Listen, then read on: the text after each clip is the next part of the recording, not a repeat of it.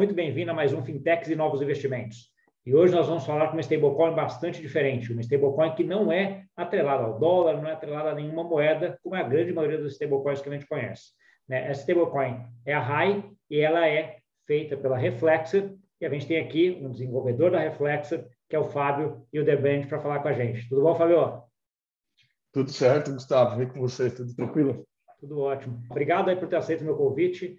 Fábio, como é que você vê assim a, o RAI, né? Então, assim, a gente sabe lá, e que eu dei uma olhada e pesquisei, já conheço um pouco, né? Ele tem uma origem ali que é, que é a partir do DAI, né? Que também é uma stablecoin que é, no caso do DAI, é um para um com dólar. Né? Então, assim, qual foi a motivação de fazer esse fork do DAI? Quais as diferenças que o RAI hoje tem em relação ao DAI? É, realmente, o, o, o, a grande inspiração aí, a gente começou, na verdade, o ponto de partida para o RAI foi o DAI, né? E eu acho que a gente pode dizer até que o Rai é mais fiel ao desenho original do Dai do que o próprio Dai, né? Na verdade, o, o Nikolai, que é o cara que estruturou o Dai, ele é nosso advisor hoje. E ele internamente lá na MakerDAO, lá atrás, ele perdeu algumas lutas lá dentro e que, na verdade, mudaram um pouco o desenho original que ele tinha feito, né? E algumas das decisões lá também levaram ao que a gente entende a centralização do DAI também, né?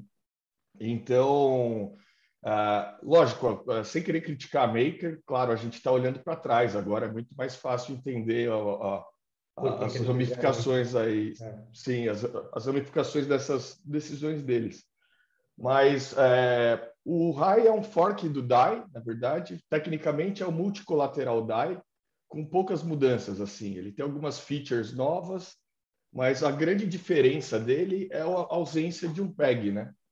Então, esse foi a, a, essa foi a discussão que o Nicolai perdeu lá atrás para Maker, né? Eles entenderam que o PEG no dólar é fundamental para as pessoas entenderem aquilo como estável, né? Entenderem a moeda como como de fato estável aí em relação às outras. O, é, essa é a maior diferença, na verdade, né? E esse eu acho foi um. Foi um divisor, né? E aí, tentando entender um pouco qual, qual é a ideia, porque assim, o RAI também é considerado uma stablecoin, né? Ela, ela é estável, mas ela não tem esse PEG para um, do um para um com o dólar, né? Que nem o DAI tem. Ela é estável em relação a quê? Como é que é, qual, qual é a ideia aí, Fabio?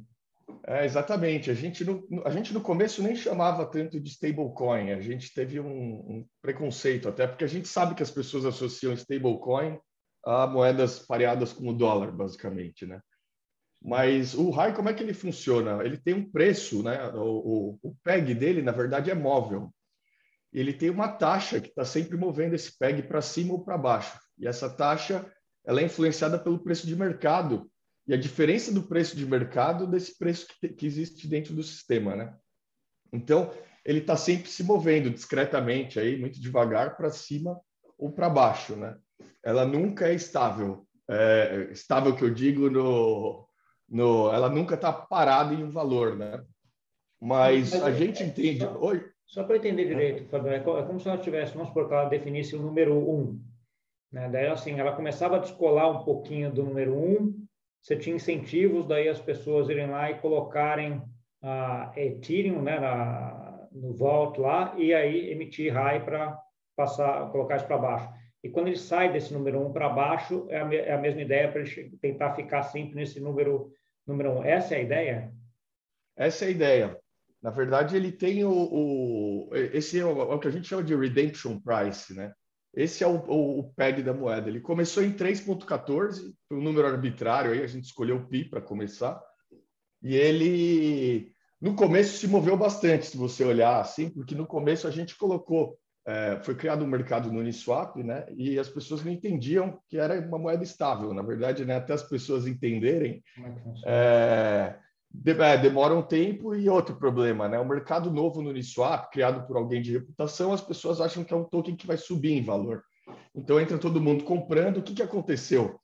É, o preço de mercado deu uma disparada para cima, chegou a 3,60, 3,80, né? É, o que, que o sistema faz quando ele vê isso, né? É, o, o, quando o preço de mercado está acima, ele entende que a demanda está maior. É, por, por RAI, para fazer o que, que quer que seja, né? Pode ser, sei lá, farming, ou as pessoas estão simplesmente segurando o RAI.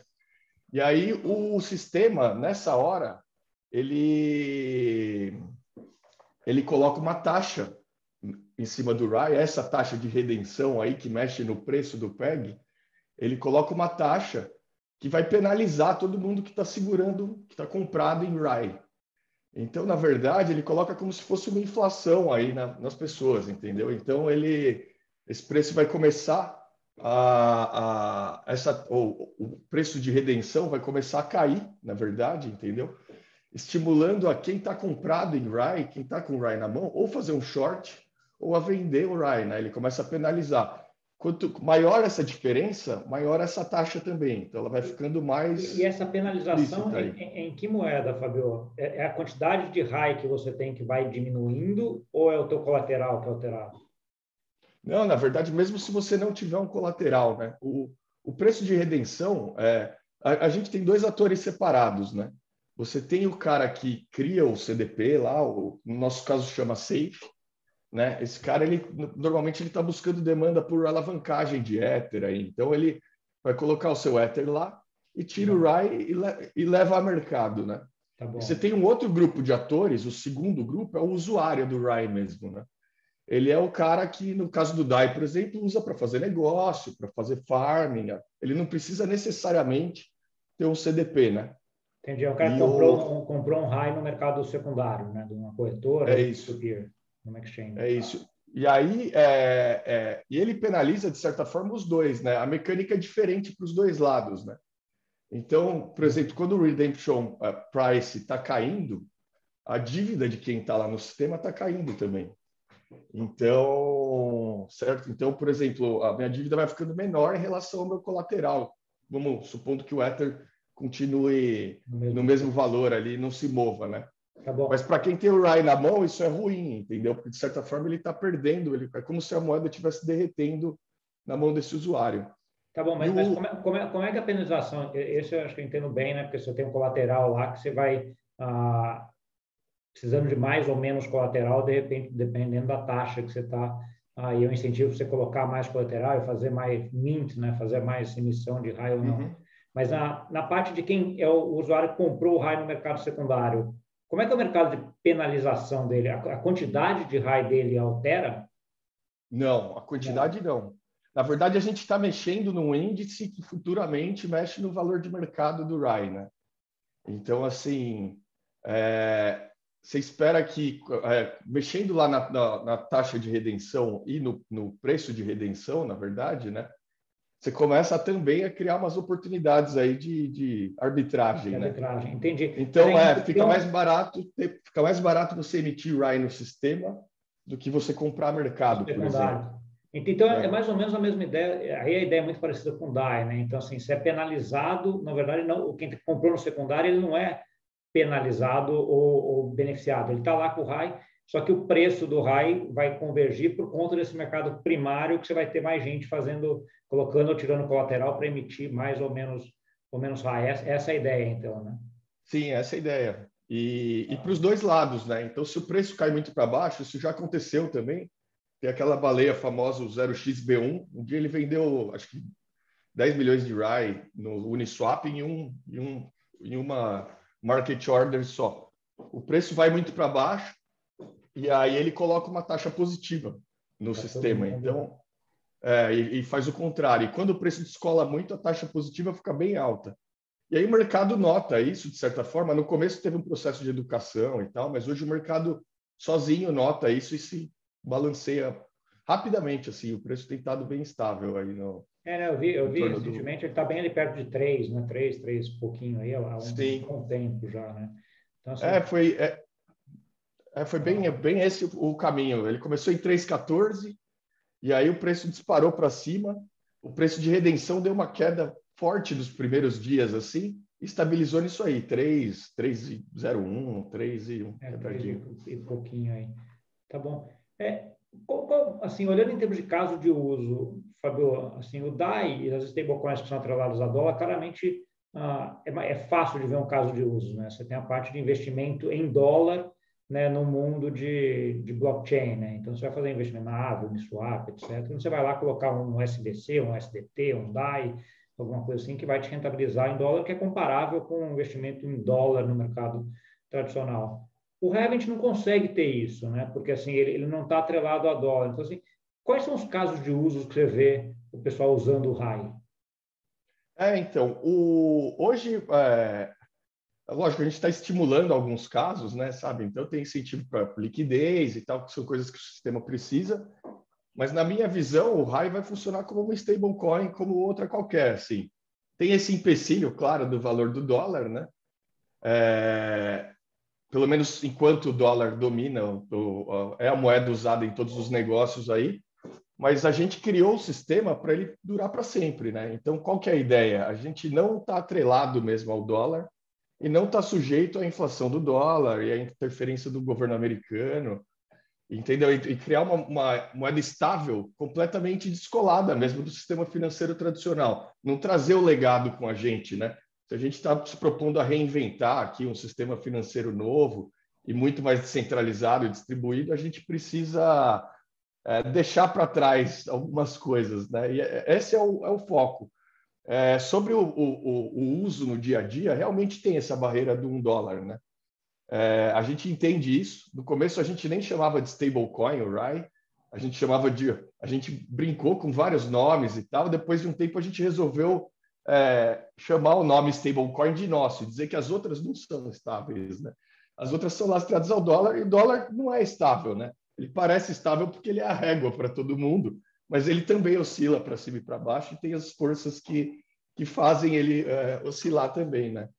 Então, eu acho que é isso. Por enquanto, lógico, ele tem esse ethos muito de descentralização e de fechar o sistema para uma governança mínima e tal.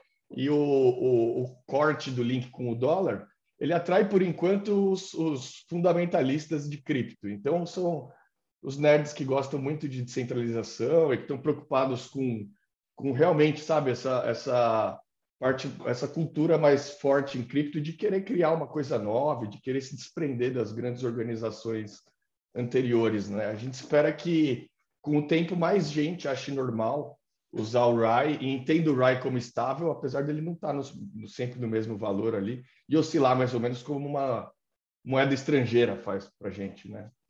Entendi. A ideia, a ideia é, é, bem interessante você colocar esse modelo, porque ele, ele, se assemelha muito mais àquela ideia mais distribuída de criação de moeda do que era o Bitcoin no, no começo, né, do que das, das stablecoins aqui, né? Então, assim, a ideia é que ele seja, por mais que ele tenha mecanismos para daí não ficar com a volatilidade que, que o Bitcoin tem, né?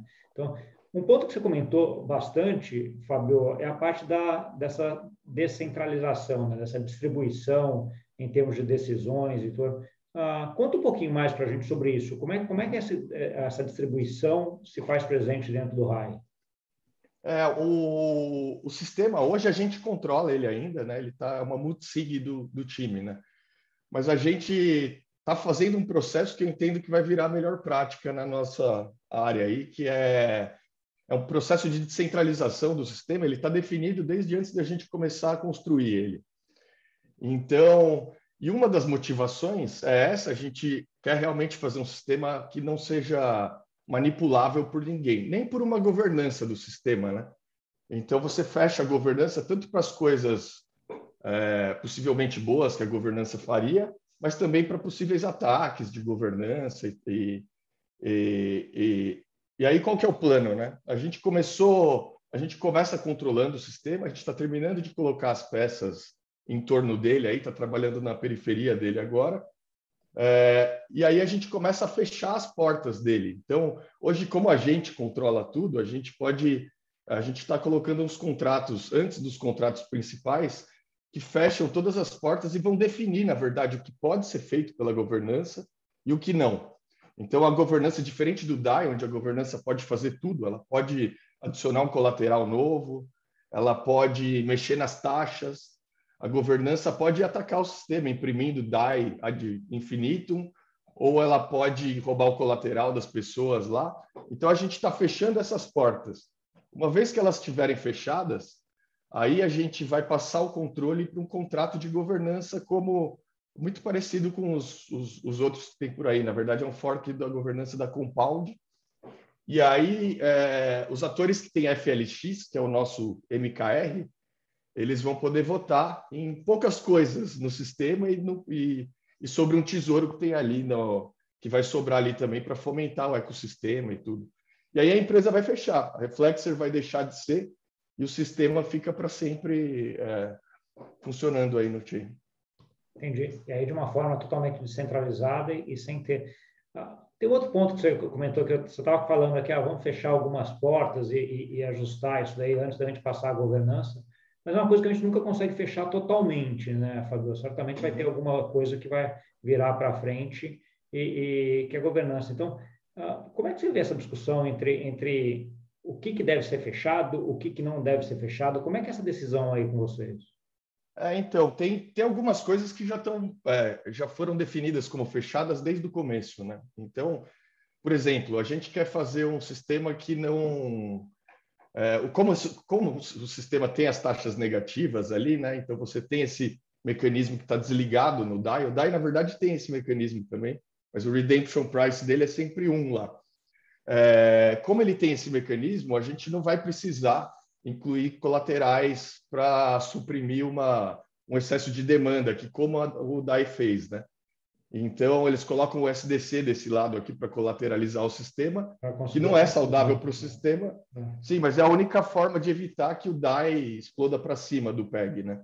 Sim. Ah, é... e, e, aí e eles têm uma preocupação daí que até a questão de colocar o SDC é de colocar uma representatividade do dólar, né? Que ele tem que ter um para um com o dólar, então ele tem que ter um mecanismo de ajuste ali dentro. Sim. No caso de vocês, não é necessário, né? Porque Sim. Então, e no nosso caso, exatamente. Esse, e nesse ponto, é, é, o, está definido desde o começo que o sistema só vai trabalhar com Ether. Então, o Ether é o melhor colateral, é a moeda mais descentralizada no Ethereum. E, bom, se o Ether parar de funcionar no Ethereum, a rede para de funcionar também, não tem nem porque a gente se preocupar com o sistema que está rodando em cima. Então, por exemplo, essa é uma porta que é muito clara para a gente, ela vai ser fechada. Outra porta, por exemplo, as taxas. Né? No caso do RAI, lá, eles têm aquela stability fee, que é a taxa que é cobrada pros, dos, é, dos usuários, e ela é usada como incentivo ali para é, é, incentivar a criação de DAI ou suprimir né, a, a, a, criação dos CDPs e tal. No nosso caso, a gente também vai. É, isso ainda está sob nosso controle, mas a gente quer fechar isso também, para a governança não interferir. O que está em aberto, talvez ainda? Por exemplo, a gente tem um, um controlador né, que, que equilibra o sistema mesmo. Ele é um, é um, é um smart contract que faz essa, essa gestão da taxa. Então, ele olha para o mercado, ele olha para o sistema e ele calcula a taxa. Ele tem alguns parâmetros. É, e é uma coisa muito nova, é a primeira vez que isso foi feito no chain e tal. Então, por exemplo, esse é o item que a gente está debatendo ainda. Será que dá para fechar? Será que o parâmetro tem que ficar aberto? Né? Será que a governança depois tem que vir aqui mexer nos botões é, se a situação mudar? Então, isso, por exemplo, está em aberto. E tem coisas que a gente sabe que vão ficar abertas também. Por exemplo, o endereço de um oráculo e tal, né? É, oráculos a gente sabe que mudam de endereço às vezes, então não dá para você deixar ele travado lá. Então, se uhum. mudar, a governança consegue ou criar um outro ou usar um outro, né? apontar para um outro endereço e continuar para manter o sistema rodando. Então, dependências externas, de forma geral, vão ficar abertas, porque a gente não controla, né? Entendi. É, não, tem, não tem como prever todos os cenários, né? Porque, assim, é, eu acho que quando a gente está falando de sistema distribuído, o ideal é que a gente conseguisse prever todos os cenários e que aí sim, você conseguiria colocar tudo em código e tudo funcionando, né? Mas a gente sabe que tem algumas situações que a gente não consegue prever ou que tem que ah, deixar alguma flexibilidade para que alguma governança consiga resolver. Acho que é um pouco do que você está comentando, eu concordo. Quando a gente vai ver a parte de negociação do RAI, Fábio, ah, eu estava dando uma olhada aqui, a grande parte da negociação hoje é via Uniswap e é contra stablecoins, né? Então, você vai ver a grande liquidez aí está contra o SDC e contra o próprio DAI, né? Ah, isso aí não é um cenário de que não, não, não leva a gente a pensar de que as pessoas estão olhando ela como uma stablecoin que, de certa forma, tem alguma relação com o dólar também? Ou você acha que isso aí é um fator de curto prazo e que vai se alterar? É, então, isso é interessante, né? Tem o, realmente tem esses pares aí. Eu acho que o par com maior liquidez hoje ainda é o, o, o Ryeter, mas na, Uni, na Uniswap V2 ainda. Ah, tá no anterior, tá bom. Aí, é, ele está no anterior e porque a gente não mudou. E por que, que ele tem mais liquidez lá? Porque tem incentivo, né? Na verdade, é o par que a gente incentiva desde a criação do sistema. Então, quem está provendo liquidez lá está é, tá ganhando FLX e tal. Agora, para o V3, realmente, os, os, pares que surgiram organicamente aí sozinhos e que têm mais liquidez são esses dois aí, com moedas estáveis. A gente acha interessante. Eu acho que o, um fator para isso, eu acho, é o Uniswap V3 tem aquela coisa né, da liquidez concentrada, que emula aquela curva bem diferente que a Curve tem e tal. Então, para esses pares faz muito sentido você ter RAI e DAI, por exemplo, né?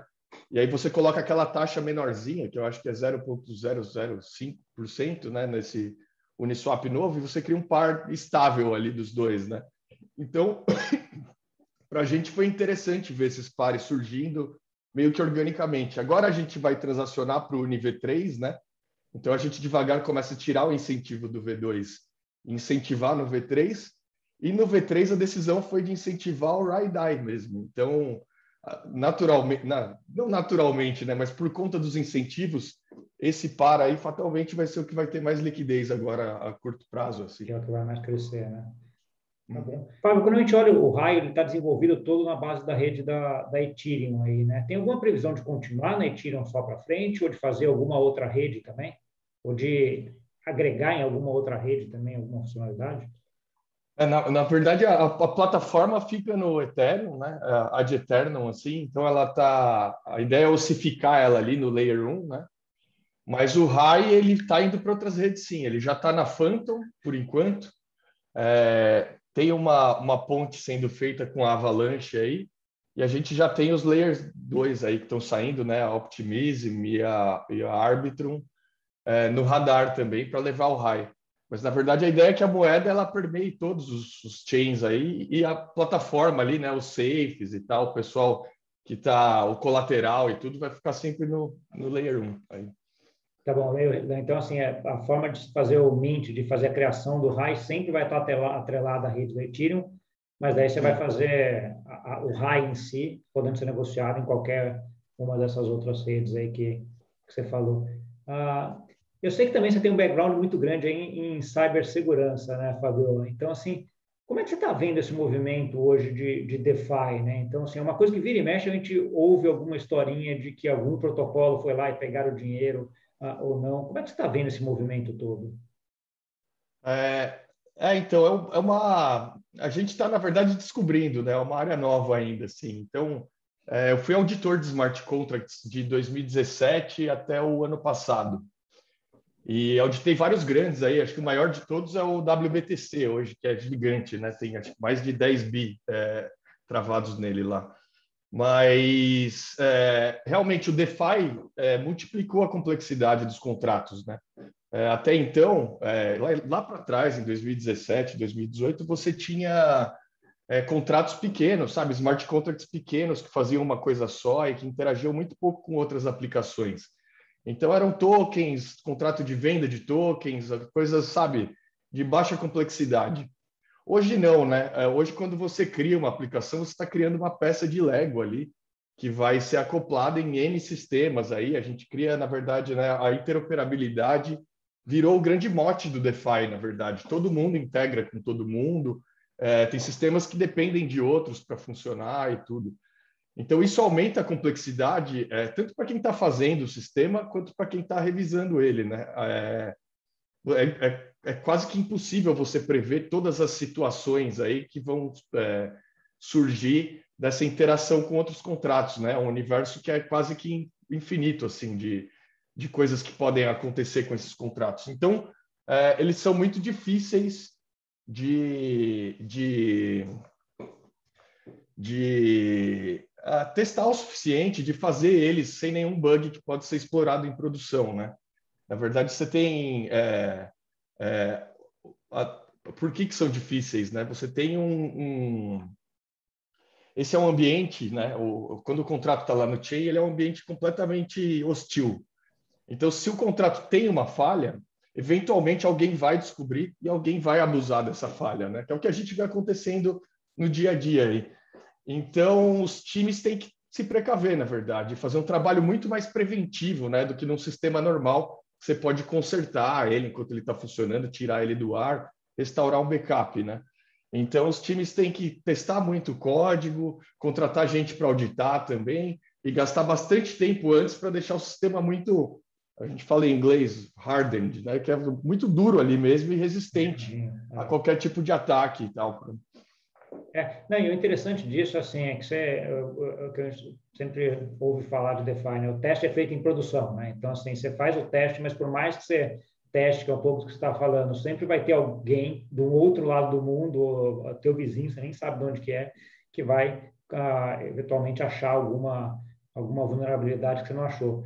Por outro lado, quando a gente olha isso aí no longo prazo, né, Fabio, são sistemas que vão ficando muito mais robustos, né, porque eles estão sendo colocados à prova a, a todo momento. Então, assim, por mais que seja uma estratégia com mais BAMP, né, ele vai ficar nesse vai e volta, a gente vai ter ah, sempre alguma coisa em relação a isso. À medida que ele vai se consolidando, aumentando e testando e ficando grande, né, você vai tendo aí sistemas bastante ah, robustos e interconectados, né?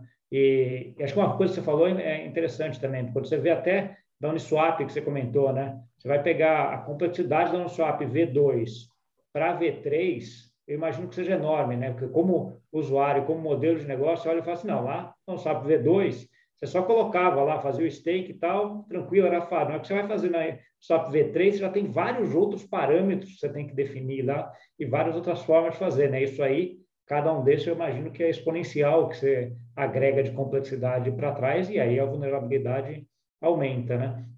Ah, saindo um pouquinho de DeFi, comentando um pouco agora de, de blockchains de modo geral, né? De blockchain da Ethereum, do Bitcoin, da, sei lá, Cardano, Polkadot. Como é que você vê essa parte de segurança de, dessas? Tem alguma que tá, você acha que está mais preocupado, que está fazendo um melhor trabalho do que outra? Então, eu acho que, bom, no caso do Bitcoin, não, na, assim, é, é, ele está quase que ossificado hoje, né? Então, é, eu acho que ele atingiu esse estágio que você falou, aí, essa medida de segurança, né? Na verdade, ele está há muito tempo rodando sem vulnerabilidades e está mudando muito pouco, então a chance de alguma coisa errada acontecer ali, sabe, de algum incidente acontecer é muito baixa, né? Ah. No caso dessas outras que você comentou, do Ethereum e do, e, do Polkadot, do, é, é, eles, é, de forma geral, né, os protocolos não estão tão estáveis assim. A gente teve um bug de consenso no Ethereum anteontem, né? Então, é, ele, ele deu, deu o, o, acabou ocasionando um split que foi resolvido rápido ali mas esse tipo de bump vai acontecendo. E na camada de aplicação ali dos smart contracts, você tem um universo muito maior de pessoas fazendo, e aí você tem todos os níveis de, de maturidade ali, né? Você tem desde o cara que testa tudo e que gasta seis meses fazendo aquele ultra trabalho para deixar o código dele quase que perfeito, levar para a produção um código que é, a chance de incidentes com esse código é muito baixa, e você tem a turma do testing prod também, mandando código sem. né? Como se não né? houvesse né? amanhã. É. Sim, aí, entendeu? Então, assim, é, a chance de um código desse dar problema, e eles dão, né? A gente vê acontecendo várias vezes. Então, na camada de aplicação, é muito mais difícil de julgar, sabe? É, depende muito do desenvolvedor, muito mais do que da plataforma. Então, é, no Polkadot, eu não estou familiarizado com o stack lá, eu nunca, nunca subi um contrato lá, mas eu imagino que a situação seja a mesma, assim. Se o desenvolvedor fizer a lição de casa dele, né, e testar tudo certinho, contratar um terceiro para revisar, sabe? E, e, e, gastar o tempo necessário ali antes de ir para a produção, né? E pode ter incidentes, sim, mas a tendência é que os incidentes vão ser menores, mais fáceis de arrumar, né? E tudo. Então, eu acho que depende muito mais do, do desenvolvedor, assim. Agora, e, tem alguns outros chains, né? No caso do Cardano, eles prometem uma linguagem de smart contracts que ainda não, não existe. E eles dizem que é impossível ter bugs nessa linguagem, né? Isso eu quero ver ainda. Eu ainda estou esperando para ver, porque eu, eu, nunca vi nenhum software que não tem bugs. Eu acho que o, o bug é um, um efeito colateral da criação de software, né? Ele, ele, ele vem junto. Não é. existe como é, se, se desvencilhar disso. Então, é, esse eu quero ver, mas eu acho que de forma geral, sabe, as pessoas têm que. É, lógico, a gente está descobrindo algumas coisas, então as tecnologias mais novas, a medida é sempre a que você falou, né? Quanto tempo está rodando esse chain? É, e o quão estável ele é, né? Eu acho que o Ethereum hoje é razoavelmente estável, então ele justifica os milhões que estão lá e o pessoal que leva bilhões em liquidez, na verdade, né? Então você olha o Polkadot, ele está funcionando já, devagar está ganhando espaço, eu acho que a tendência é aumentar também. Eu vejo um futuro multi-chains aí, eu acho que não vai ter um chain que vai dominar tudo e que vai ser o centro, né? Eu acho na verdade, vai ter uma, uma... Os chains eu vejo, sabe, uma visão mais pragmática, como aplicações mesmo, assim.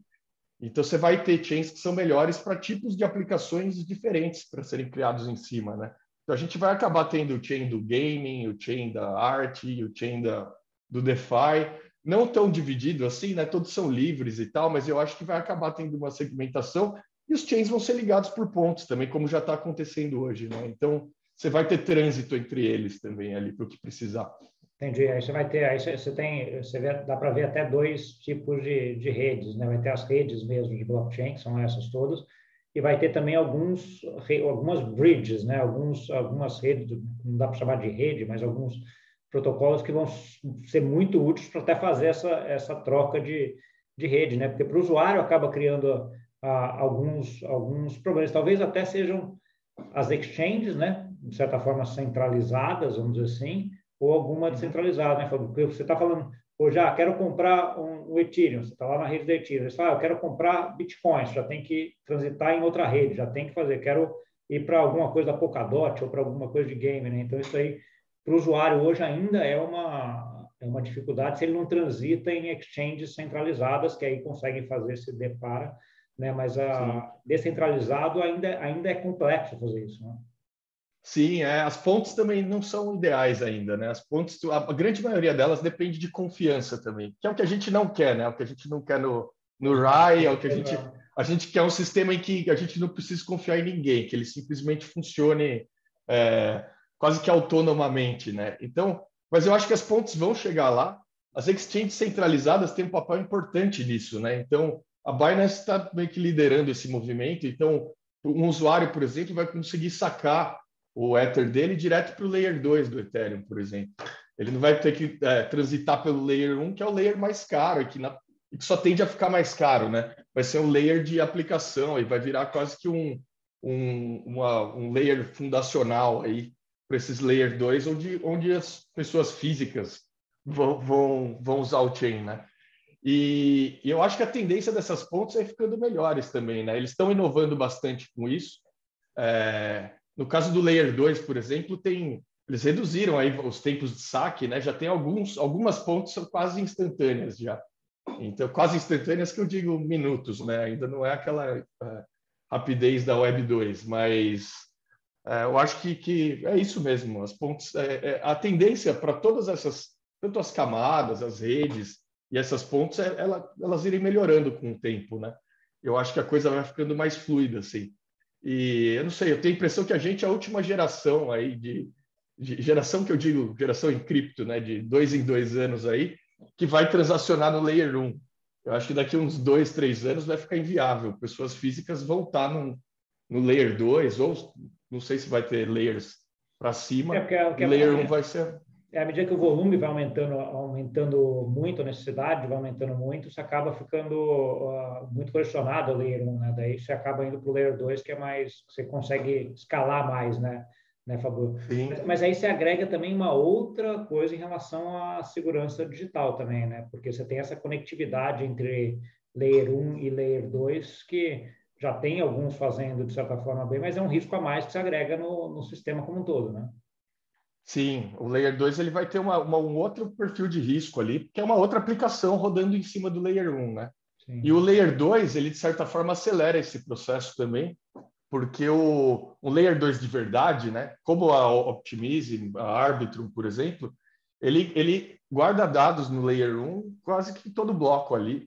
Então, porque se der um problema no Layer 2, a grande segurança e tudo está no Layer 1, né? Então, se ele falhar em cima, um usuário que foi lesado e tal, ele consegue voltar no Layer 1 e disputar alguma coisa que aconteceu na camada de cima. Então, é, eles vão acabar consumindo o Layer 1 mais também. Entendeu? Quanto mais movimento no Layer 2, mais eles estão usando o Layer 1 abaixo também e, e, empurrando os preços para cima né? E, e, diminuindo a capacidade do, do Layer 1. Sim. Ótimo. Uh, Fábio, ótimo. Obrigado pela, pela, pela, conversa aí. Eu queria que você deixasse agora uh, uma mensagem final aí para quem está nos ouvindo e também alguns contatos aí de quem quisesse entender um pouquinho mais da, do RAI ou conversar com você, onde que acha isso daí.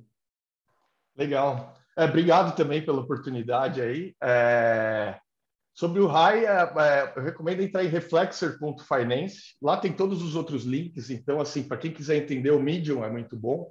Lá tem até umas. Se você seguir a cronologia dos artigos, você vai desde a ideia né, do sistema e tal, até as, as coisas mais recentes, inclusive as mudanças aí de percurso que aconteceram no, no caminho estão documentadas lá. É, Para quem quiser entender sobre o sistema, é tudo open source, então o GitHub tem tudo. É um sistema meio pesado e grande, difícil de entender, então tem a documentação, é muito boa também. Está em docs.reflexer.finance. E para quem quiser conversar com a gente, é no Discord. Então lá tem o link também, com convite para o Discord. É, no Discord tem canais de tudo, então tem canal focado em em trading, tem um canal focado em, em, desenvolvimento, tem o canal de memes lá também, tem o canal em português, então quem quiser entrar lá para discutir, é, é, e, e, lá está o time inteiro também, então é o melhor lugar lá para fazer perguntas e para desafiar a gente lá e, e, motivar a gente a melhorar o sistema ainda mais. Aí. Tá ótimo. Obrigadão, uh, Fábio, super interessante aí o Rai, acho que você consegue explicar de uma forma fácil, um negócio que é relativamente complexo, né? Então, assim, pelo menos para mim ficou bem claro aqui como é que funciona e qual é a ideia. Né? E acho que tem um potencial gigante quando a gente vê em termos de, de moeda, né? Uma nova conceito, uma nova concepção em termos de, de moeda aí que que está se criando e, e, bem robusto, né? Ele tem toda a, a, a o arcabouço aí para poder vingar e ter bastante sucesso para frente, tá bom? Obrigadão. Ah, e para você que nos viu, não esquece de deixar o like, compartilhar com um amigo ou amiga que gosta desse, desse assunto. Muito obrigado pela audiência e até semana que vem. Tchau, tchau.